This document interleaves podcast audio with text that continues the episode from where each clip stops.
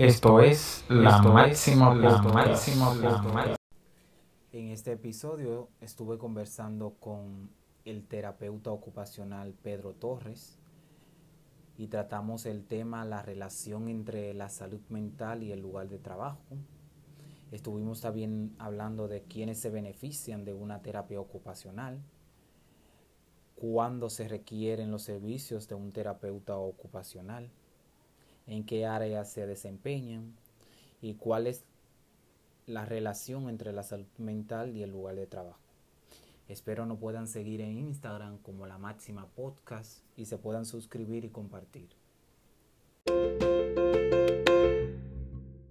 Bienvenidos amigos a un episodio más. Hoy estaremos hablando sobre la relación entre la salud mental y el lugar de trabajo. Y para ello hemos invitado al terapeuta ocupacional Pedro Torres, un placer. Un placer, muchísimas gracias por la invitación. ¿Qué hacen realmente los terapeutas ocupacionales? Fíjense, eh, el terapeuta ocupacional básicamente eh, se, basa en la reinserción de, de las personas. Eh, ya que estamos enfocándonos en el tema del área laboral, nosotros nos encargamos de la evaluación de puestos de trabajo para personas, pueden ser personas con discapacidad o personas eh, que no cursen con ninguna discapacidad, ya sea cognitiva o mental, para mejorar tanto la productividad en la compañía como evitar posibles riesgos a nivel laboral, ¿no? Eh, también es un bit de vital importancia para las aseguradoras porque podemos hacer evaluaciones de todo el ambiente laboral, ya sea hablando desde el punto de vista material, desde el punto de vista psicológico y desde el punto de vista del entorno social, ¿no? Entonces, hacemos toda una evaluación evaluando bajo varios parámetros para determinar la calidad eh, de trabajo o el puesto de trabajo designado para una persona en específico. ¿Quiénes se benefician con una terapia ocupacional? Eh, depende muchísimo de, la persona que, eh, de lo que se esté buscando, ¿no? Porque si hablamos desde el punto de vista del empleador, entiende que si yo quiero mejorar mi rendimiento de productividad, que mis empleados logren una mayor productividad, necesito un terapeuta ocupacional que me adecue todo el espacio necesario para que eh, el, empleado se sienta lo más cómodo posible. Si hablamos del punto de vista del, em, empleado propiamente, necesita un terapeuta ocupacional para determinar o, ser, eh, ¿cómo decirlo?, mensajero hacia el empleador de indicarle, mira, estas... Eh, eh, el espacio con el que estás trabajando no es adecuado, no cursas con una luz adecuada, si te fijas, eh, el ambiente, el escritorio, la silla no es ergonómica, eh, puede generar lesiones a largo plazo a las personas. Fíjense en el caso de las secretarias, que es bien conocido que son las más propensas a sufrir enfermedades como síndrome de Kerbein, síndrome de túnel carpiano, indicarles, mira, estas son las pautas que necesitas para evitar esta clase de lesiones. Eh, personas que trabajen como obreros, personas que trabajen en, ámbitos un poco más de, eh, desempeño físico, por así decirlo, nosotros hacemos ciertos parámetros para indicarle, para entrenarlos cómo tienen que hacer el trabajo para volver a lo mismo, eh, evitar lesiones. En el caso de las aseguradoras, nosotros hacemos todo un parámetro de, mira, esto es lo que puedes evaluar como aseguradora, esto es lo que tú debes cubrir en base a esto, ¿no? Hablar, hablando básicamente de riesgos laborales, eh, cuál es el parámetro que necesita tener una compañía, una compañía de aseguradora para entender dónde, eh, dónde puede hacer, dónde se puede afincar al momento de eh, requerir la asistencia por parte de las aseguradoras. Y si hablamos hasta términos legales, puede, puede necesitarlos un abogado, ¿no? Porque si sufre algún accidente laboral eh, eh, y, el, empleador no, lo considera así, el empleado puede dirigirse con algún centro en Ministerio de, Defensa, algún en Ministerio Público y solicitar un, un abogado y este abogado va a necesitar de la ayuda de un terapeuta ocupacional para indicar por qué se, produce, eh, por qué se, se produjo ese, ese accidente laboral en caso de presentarse depende muchísimo del entorno eh, que, quiera, que, que, se quiera utilizar el terapeuta ocupacional. Inclusive, eh, me ha gustado muchísimo el auge que ha tenido eh, las nuevas leyes, ya que vemos muchas personas, o el, el, gobierno está promoviendo que, que cada empresa tenga una población de, si no me equivoco, de 10% de personas con discapacidad. Entonces, ahí requieren de la ayuda de un terapeuta ocupacional que evalúe las capacidades y las destrezas de esta persona con discapacidad para saber a qué puesto de trabajo puede presentarse y en dado caso que pueda presentarse a cualquier ámbito laboral o cualquier lugar de trabajo dentro de la misma compañía, nosotros ayudaremos a adecuar el espacio. Por ejemplo, una persona en silla de ruedas que trabaje en una biblioteca, en una librería, nosotros podríamos adecuar, indicar, haciendo medidas de a qué distancia debería estar cada estante para que la silla pase sin ningún problema, saber a qué altura puede eh, la persona retirar los libros, eh, etcétera. Realmente eh, eh, podemos trabajar de diferentes puntos de vista según lo que la persona necesite. ¿Terapeutas ocupacionales trabajan directamente para las empresas o las aseguradoras? Como dije anteriormente, depende muchísimo de lo que solicite la persona. Eh, es un tema, especialmente muchas veces los empleadores ven a los terapeutas ocupacionales como enemigos, ¿no? Porque nosotros hacemos todas las mediciones e indicamos, mira, esto te va a generar, necesitas modificar tu entorno laboral porque vas a generar riesgo, alguna persona, algún empleado se te va a lesionar pero la mayoría de los empleadores, obviamente no todos, pero lo que ven son muchos ceros que se van sumando, ¿no? Porque quiere decir, tienes que cambiar las sillas, tienes que cambiar las mesas, tienes que tener una iluminación, tienes que ver, tienes que cambiar ciertas eh, barreras arquitectónicas, en vez de colocar escalones a cierta altura, tienes que colocar eh, alguna, eh, escalones un poco más bajos o quizá una rampa por donde puedan pasar las personas y el empleador solamente está viendo números, está viendo números, está viendo números, quizás eh, si el empleador es inteligente, por así decirlo, podría sacar cuentas, ok, yo voy a tener este gasto fuerte al inicio, pero si, el, em, eh, si nosotros nos ponemos a sacar cuenta de cuánto me voy a ahorrar en riesgos laborales, cuántas personas, cuántos empleados no se van a lesionar por estas fallas al año, oye, me estoy ahorrando una cantidad de dinero significativa, ¿no? En el caso de las, aseguras, ah, de las aseguradoras pasa exactamente lo mismo. La aseguradora va a, llamar al terapeuta ocupacional y el terapeuta ocupacional va a hacer todas las mediciones que le estoy indicando. Ok, fíjate, desde el escalón, que quizás es un poco más alto, y eso promueve que la persona, el, empleado, eh, se tropiece de forma constante. Esto es una, una posible, un posible eh, accidente. Esto puede generar posiblemente un accidente laboral.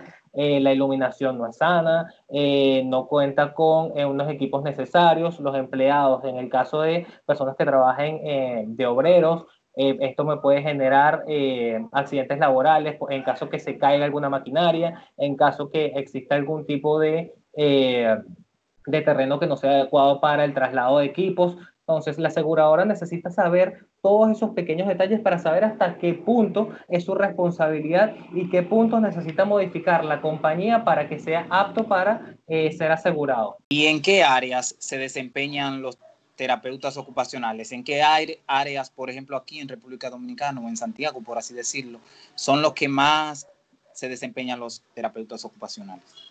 Sí, eh, los terapeutas ocupacionales, bueno, como la misma palabra lo dice, abarca todo lo que conlleve a ocupación, ¿no?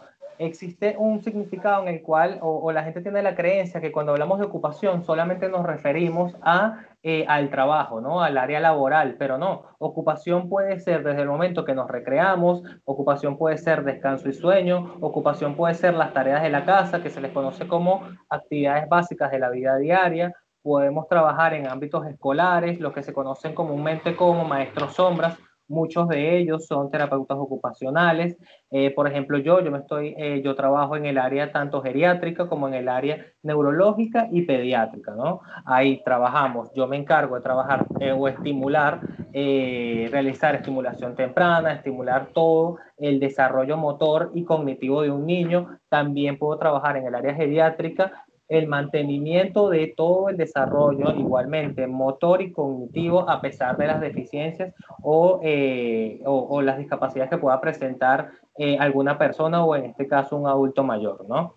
Pero podemos abarcar cualquier eh, especialidad. Lo que, sí es, eh, lo que sí se requiere es que el terapeuta tenga conocimiento de ello, ¿no? Y que tenga experiencia en el área porque, eh, por ejemplo, si yo trabajo, he trabajado toda mi vida en el área pediátrica, es bastante complicado que algún, llamen a algún terapeuta ocupacional en específico, ok, ahora necesito que hagas una evaluación de puesto de trabajo, ¿no? Porque posiblemente el terapeuta ocupacional no sabe del área o quizás no la recuerda porque ya, ya ha pasado bastante tiempo desde el momento que pasó de la universidad y no se especializó en esa área, ¿no?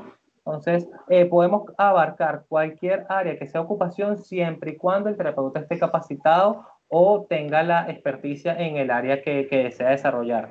En el caso de lo que usted me está comentando de República Dominicana, lo que se conocen más o lo que se ha hecho más auge o a mayor boom los terapeutas ocupacionales ha sido en el área pediátrica, ¿no? Especialmente por lo que se conoce ahora como integración sensorial. Eh, los terapeutas ocupacionales son los que están capacitados o son los que reciben la certificación propiamente para trabajar integración sensorial, realizar un abordaje de integración sensorial. Son los más conocidos, además de, obviamente, el trabajo a nivel laboral por revaluación de puestos de trabajo. Y que creo que una empresa que quiera aumentar el rendimiento de sus empleados sería muy importante tener un terapeuta ocupacional. Exactamente, es, es totalmente necesario, ¿no? Pero eh, el tema está eh, que debe ser, eh, yo siempre trato de colocarme en, los zapatos de la persona que, que me contrata, ¿no? Y en el caso de las compañías pasa muchísimo que tiene que ser una compañía eh, que, debe estar, eh, que debe estar iniciando, ¿no? Para que se puedan hacer la mayor cantidad de modificaciones posibles, porque si hablamos de modificaciones arquitectónicas, de barreras arquitectónicas, de modificación de escalones, a la mayoría de los empleadores le cuesta muchísimo modificar esa clase de cosas. Es necesaria porque conlleva a riesgos laborales que le van a traer muchísimos gastos, pero cuando una empresa está iniciando y de verdad que el empleador está preocupado por sus empleados y por el rendimiento, como bien lo estás diciendo, podemos hacer las modificaciones al inicio, ¿no? Ojo, eso no quiere decir que no se puedan realizar durante el proceso de, de, eh, eh, de labor, por así decirlo, pero siempre es buenísimo que sea como al inicio, ¿no? Que si yo estoy pensando en formar una compañía, si yo estoy pensando en formar una empresa, vamos a llamar a un terapeuta ocupacional para que haga las mediciones de qué es lo que necesito para no tener que paralizar el trabajo a mitad de turno y que se hagan las modificaciones necesarias. ¿Cómo le explica una remodelación o una modificación a cualquier estructura laboral a tiempo? Eh, puede ayudar a que los gastos se disminuyan. No solamente que los gastos disminuyan, sino que también ayuda a aumentar la productividad de las personas. Fíjense que casualmente estaba leyendo en estos días eh, los tres factores básicos que conllevan a una, a una salud mental en el caso de los, de los empleados, ¿no?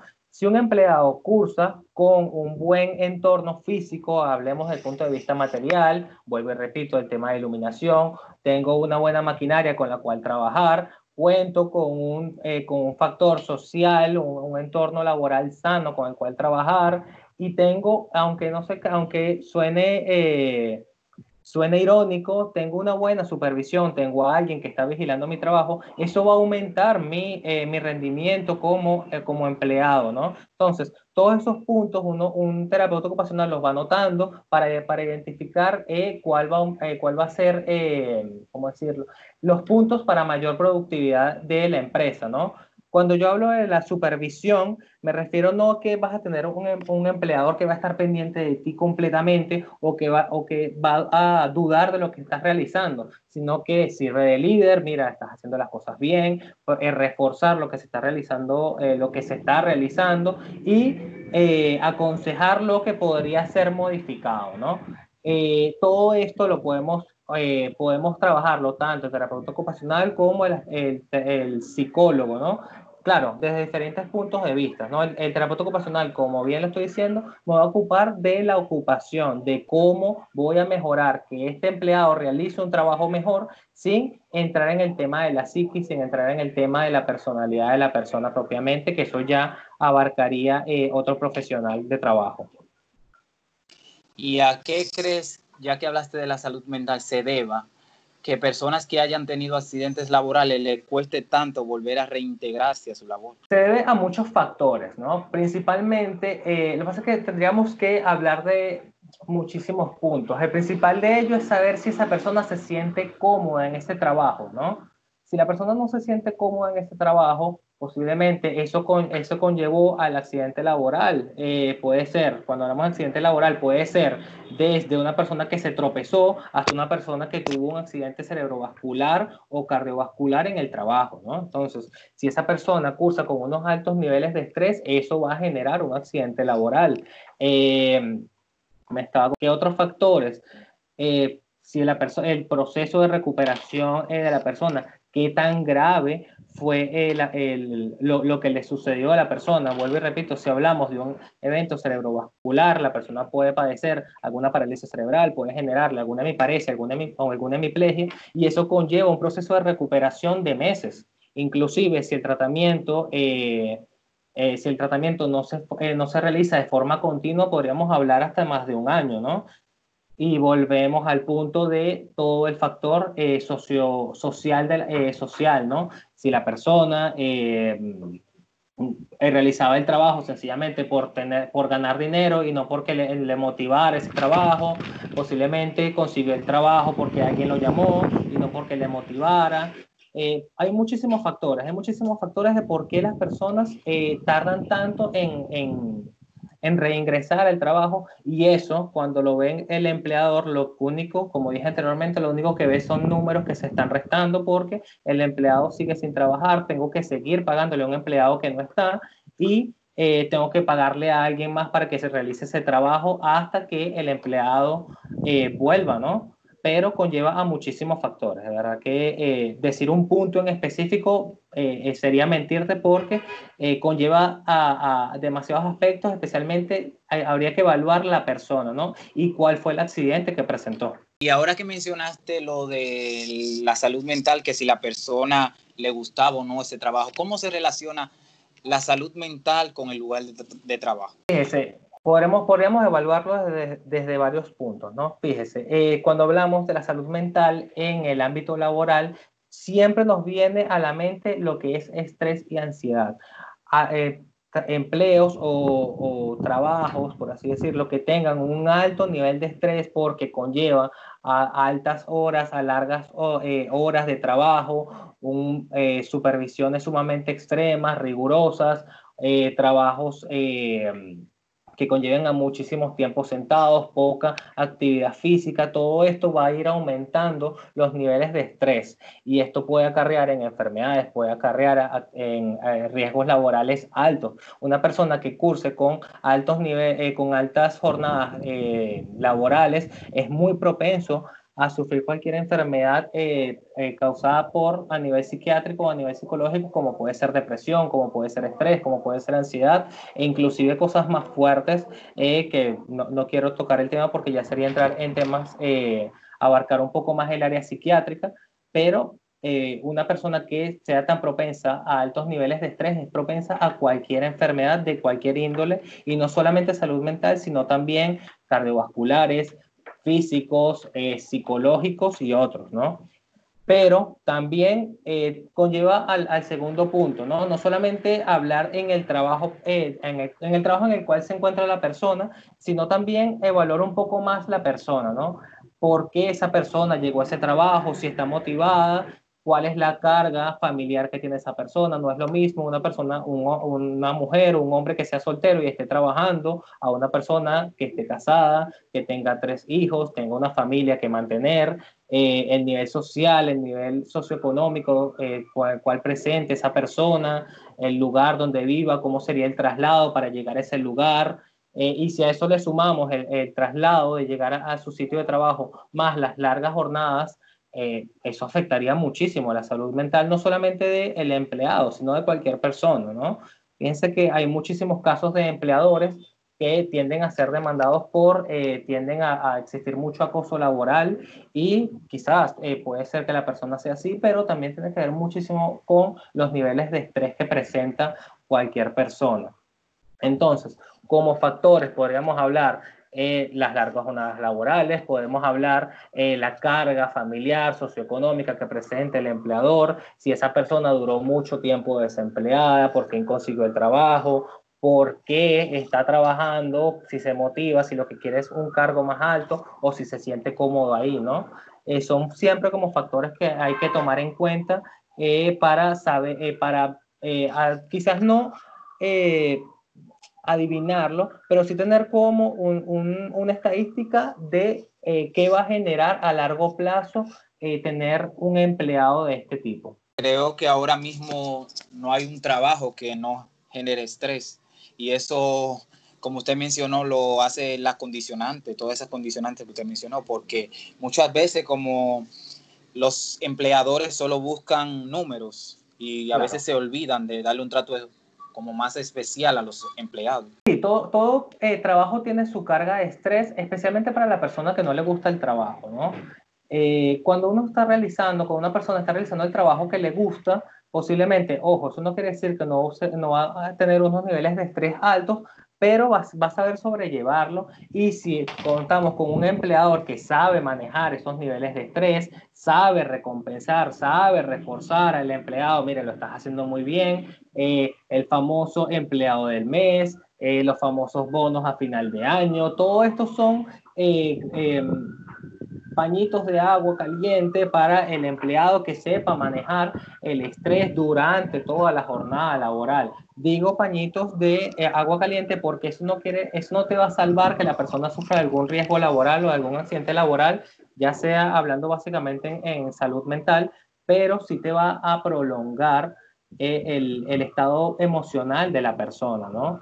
Todo eh, cargo cursa con sus niveles de estrés y aumenta si la persona eh, no le gusta el trabajo o cursa con alguna de las que había mencionado anteriormente, que es sencillamente porque necesito el empleo, porque necesito mantener a mi familia, tengo una familia numerosa, el dinero eh, que me están pagando acá no me alcanza, si no el dinero no me alcanza, obviamente mis niveles de estrés van a aumentar, no me voy a sentir cómodo. Por mucho que me nombren empleado del mes, si el bono, si el, el, el, el la, la carga económica sigue siendo mayor a lo que estoy recibiendo, por mucho que me guste el trabajo, no me voy a sentir cómodo, ¿no? Y eso va a aumentar los niveles de estrés. También decía que no solamente el trabajador sufre, también sufre su familia, porque muchas veces el empleado se lleva la carga laboral para su casa.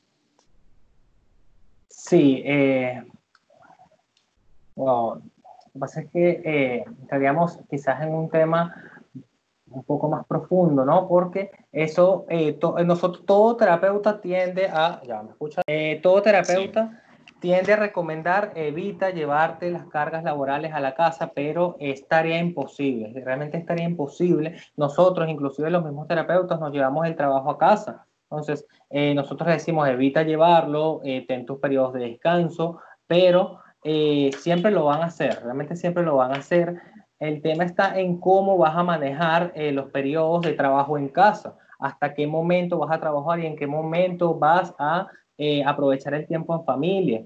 Fíjense, yo con todo este tema del coronavirus, a mí me, causó mucha curiosidad eh, reforzar o verle el lado positivo a todo esto y es que estamos viendo a las familias que se están uniendo, ¿no? Porque las personas tienen que trabajar desde casa, tienen más tiempo para compartir con su familia y las cargas de laborales quizás son mayores porque tienen que realizar todo lo que realizaban en la oficina, ahora tienen que realizarlo en casa sin horarios porque la persona puede empezar a trabajar a la hora que quiera, pero eso significa que va a terminar de trabajar a, la hora que, bueno, que termine. Entonces, eh, si lo llevamos a esto, sí, eh, puedo tener, eh, puedo trabajar desde casa, con eso nosotros no lo recomendamos, los terapeutas no tendemos a recomendar que se lleven el trabajo a casa, pero entendemos que es misión imposible, toda persona lo hace, pero tiene que saber administrar los periodos en los cuales voy a trabajar, establecer horarios en casa, si yo me voy a llevar este trabajo, eh, saber que tengo tengo que administrar mi tiempo, ¿no? Si llego, eh, por lo general las jornadas laborales son ocho horas, eso significa de 8 a 10 horas, eso significa que puedo llegar a mi casa a 6 de la tarde, necesito tomar un descanso, necesito compartir con mi familia, eh, quizás eh, dos horas y después voy a empezar a trabajar por un periodo no mayor de una hora, una hora, hora y media, porque me va a afectar muchísimo en el descanso y sueño, me va a estresar muchísimo más porque no estoy descansando y no voy a rendir cuando vuelva de nuevo a la oficina o en el puesto de trabajo que estoy.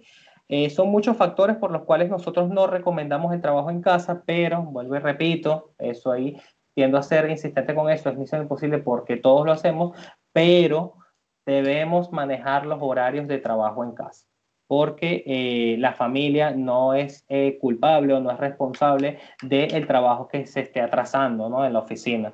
Y también eh, saber que el trabajo, por mucho que me guste, estoy realizándolo por algún fin en común, por algún bien en común que es en muchos de los casos darle una calidad de, una mejor calidad de vida a mi familia y si esa calidad de vida, esa mejor calidad de vida no la estoy dando porque yo no estoy, entonces la, la prioridad de por qué empecé a trabajar no está funcionando, ¿no? Sí, ahora que mencionas las recomendaciones, me gustaría que a nuestros oyentes le des recomendaciones para mejorar su salud mental en el lugar de trabajo desde el punto de vista del empleado y desde el punto de vista del empleador. Eh, desde el punto de vista del empleador, eh, nosotros siempre proponemos realizar tipo de cronogramas, ¿no? ¿Qué se debe realizar por día y por jornadas? En el turno de la mañana necesitamos realizar tal cosa, en el turno de la tarde necesitamos realizar tal cosa. Cuando nosotros estructuramos lo que se debe realizar día por día o semanalmente, la carga de trabajo es mucho menor. Quizás es lo mismo, pero a nivel, eh, a nivel emocional se siente mucho menor, porque, wow, necesito trabajar en esto durante esta semana, tengo una semana eh, para trabajar esto, a, e inicio el lunes, el viernes lo termino, cumplí mi meta, eso me va a generar una satisfacción total porque ya terminé este trabajo, ¿no? Entonces, la próxima semana tengo otro trabajo, ojo, Entiendo que hay trabajos que quizás eso no se puede realizar como metas, pero sí podemos plantear eh, lo que queremos realizar si tengo eh, documentos que necesito eh, em, firmar, que necesito evaluar, que necesito chequear, voy a tomar una cantidad y los voy a administrar por días. Voy a hacer tantos este día, voy a hacer tantos estos días y no sencillamente voy a adelantar trabajo, adelantar trabajo, porque lo que me va a generar es mayor estrés y ansiedad, y especialmente en los trabajos que la carga laboral siempre va subiendo, siempre va subiendo, ¿no? Porque si yo estoy tratando de adelantar trabajo, el lunes y el miércoles tengo una carga de trabajo mayor a la que tuve el lunes, lo que estoy proponiendo no va a funcionar. Y en el caso del empleado, acondicionar el puesto de trabajo lo más, eh, eh, lo más personal eh, que se pueda, ¿no? ¿A qué me refiero eso? Si trabajas en un escritorio, en ese escritorio sientas que es tuyo, eh, que quizás tengas alguna foto de un familiar, que tengas algo que te distraiga durante un periodo de tiempo, que tengas un asiento cómodo. Yo he visto muchos eh, eh, empleos, he visto muchos empleos en los cuales el empleador quizás consigo la, la, silla ergonómica, pero a las personas, muchos empleados no les gusta la silla. Es muy cómodo y todo, pero no les gusta la silla. Entonces, he visto muchas personas que consiguen un cojín, que consiguen algo para eh, hacer ese puesto suyo. Eh, quizás lo ven tonto porque ¿para qué le voy a colocar un cojín a un, eh, algún, algún asiento que ya de por sí es ergonómico, pero tiene que ver con la personalidad de cada quien? Si yo siento que este asiento es mío, no del, no del trabajo, sino mío, yo voy a rendir más si la computadora con la que yo trabajo nadie más la toca, si nada más la toco yo porque es mi computadora, a pesar que pertenece a la empresa, voy a sentir un sentido de pertenencia hasta esto y lo voy a cuidar más, voy a tener un mayor rendimiento eh, laboral, ¿no? Entonces, podemos, eh, eh, el, el consejo para los empleados es acondicionar el puesto de trabajo lo más personal que se pueda. Y para los empleadores, administrar las jornadas laborales. ¿Qué quiero que realice mi empleado por periodos de tiempo y no saturarlo sin fecha eh, de entrega porque eh, va a aumentar los niveles de estrés? Ojo, cuando digo fechas de estrés no quiere decir que voy a estresar, mira, tienes que entregarme esto el viernes, sino que mira, vamos a planificarlo, que necesitas planificaciones mensuales de qué vamos a realizar durante este mes, qué vamos a realizar durante esta semana, qué vamos a realizar inclusive desde esta quincena y cuando termine, ok, lo terminamos, ahí eh, quizás no un premio, pero wow, lo logramos, un reforzador verbal puede funcionar de maravilla. Entonces, reforzar porque se logró esta meta de semanal, mensual, como sea, y vamos la próxima semana a, a tener otra carga laboral. Cuando lo realizamos por metas y, el empleado eh, ve o, o, tiene la satisfacción porque lo logró, el rendimiento y la productividad de la, de la empresa va a aumentar muchísimo. Sí, es bueno que nuestros oyentes entiendan que es vital tener una buena salud mental en el lugar de trabajo. Porque... Yo creo que, eh, ajá, disculpa que te interrumpa, pero eh, casualmente eh, el punto que lo estás comentando, eh, entrando en el tema de, el, de, los usos horarios, de las jornadas laborales, he visto muchas personas que por no tener tiempo voy a comerme cualquier cosa. Entonces, eso conlleva a que voy a comer muchísima comida en la calle porque no me da tiempo de ir a mi casa a comer o no me da tiempo, llego muy tarde del trabajo, entonces eh, no cocino y como cualquier cosa. Entonces, mi trabajo puede ser perfecto, puedo amar mi trabajo a pesar de las largas jornadas laborales, me siento cómodo en mi trabajo, pero todo lo que eh, por estar tan preocupado en el trabajo no estoy cuidando mi salud. Entonces, eh, eso va a ser también una bomba de tiempo. Nosotros, por mucho que nos guste el trabajo, siempre debemos ser nuestra prioridad. nuestra salud siempre debe ser nuestra prioridad. Si sentimos que el trabajo nos va a generar alguna afección, ya sea psicológica, ya sea física, ya sea eh, visceral o cualquier otro tipo, debemos tomar una pausa, debemos chequearnos. Eh, he visto muchas personas que no cuidan su salud, que no van a consultas médicas de forma recurrente porque no tienen tiempo. Y cuando las personas se enferman, ahí sí tienen todo el tiempo del mundo, pero eh, no tienes ni, el, ni la parte económica para solventarlo, ni tienes la energía para tratar la, la enfermedad que les vayan a padecer. Entonces, como segundo consejo, debemos cuidar nuestra salud, debemos comer lo más sano posible, debemos comer a las horas indicadas, no tomar prioridad en el trabajo, a pesar que quizás eh, son como palabras que un empleador odiaría, pero eh, recuerdo una frase que decía que eh, la prioridad no son los clientes, son los empleados. Si tú mantienes contentos a tus empleados, si mantienes saludables a tus empleados, tus empleados van a generar que tus clientes estén felices. Y que también una frase que la gente muy popularmente dice que el trabajo se queda, pero uno se muere. Entonces, cuidar la salud. Exactamente. A mí me ha pasado bastante con cuando vienen a consulta eh, que, wow, pero no tengo tiempo, o están en, eso es lo más común del mundo, que están en terapia, están recibiendo terapia y están con el teléfono, llamando por teléfono, mandando mensajes y que, wow, pero estás en terapia. No, pero es que es mi trabajo. Y yo le digo, eh, la respuesta con la cual tiendo a, a, a modificar la conducta de ellos es, nadie es indispensable en esta vida. Si no te preocupas por tu salud, créeme que el empleador va a conseguir a alguien más. Entonces ahí como que, wow, sí, tienes razón, voy a soltar el teléfono, voy a tomarme esta hora para la terapia y bueno, después veré.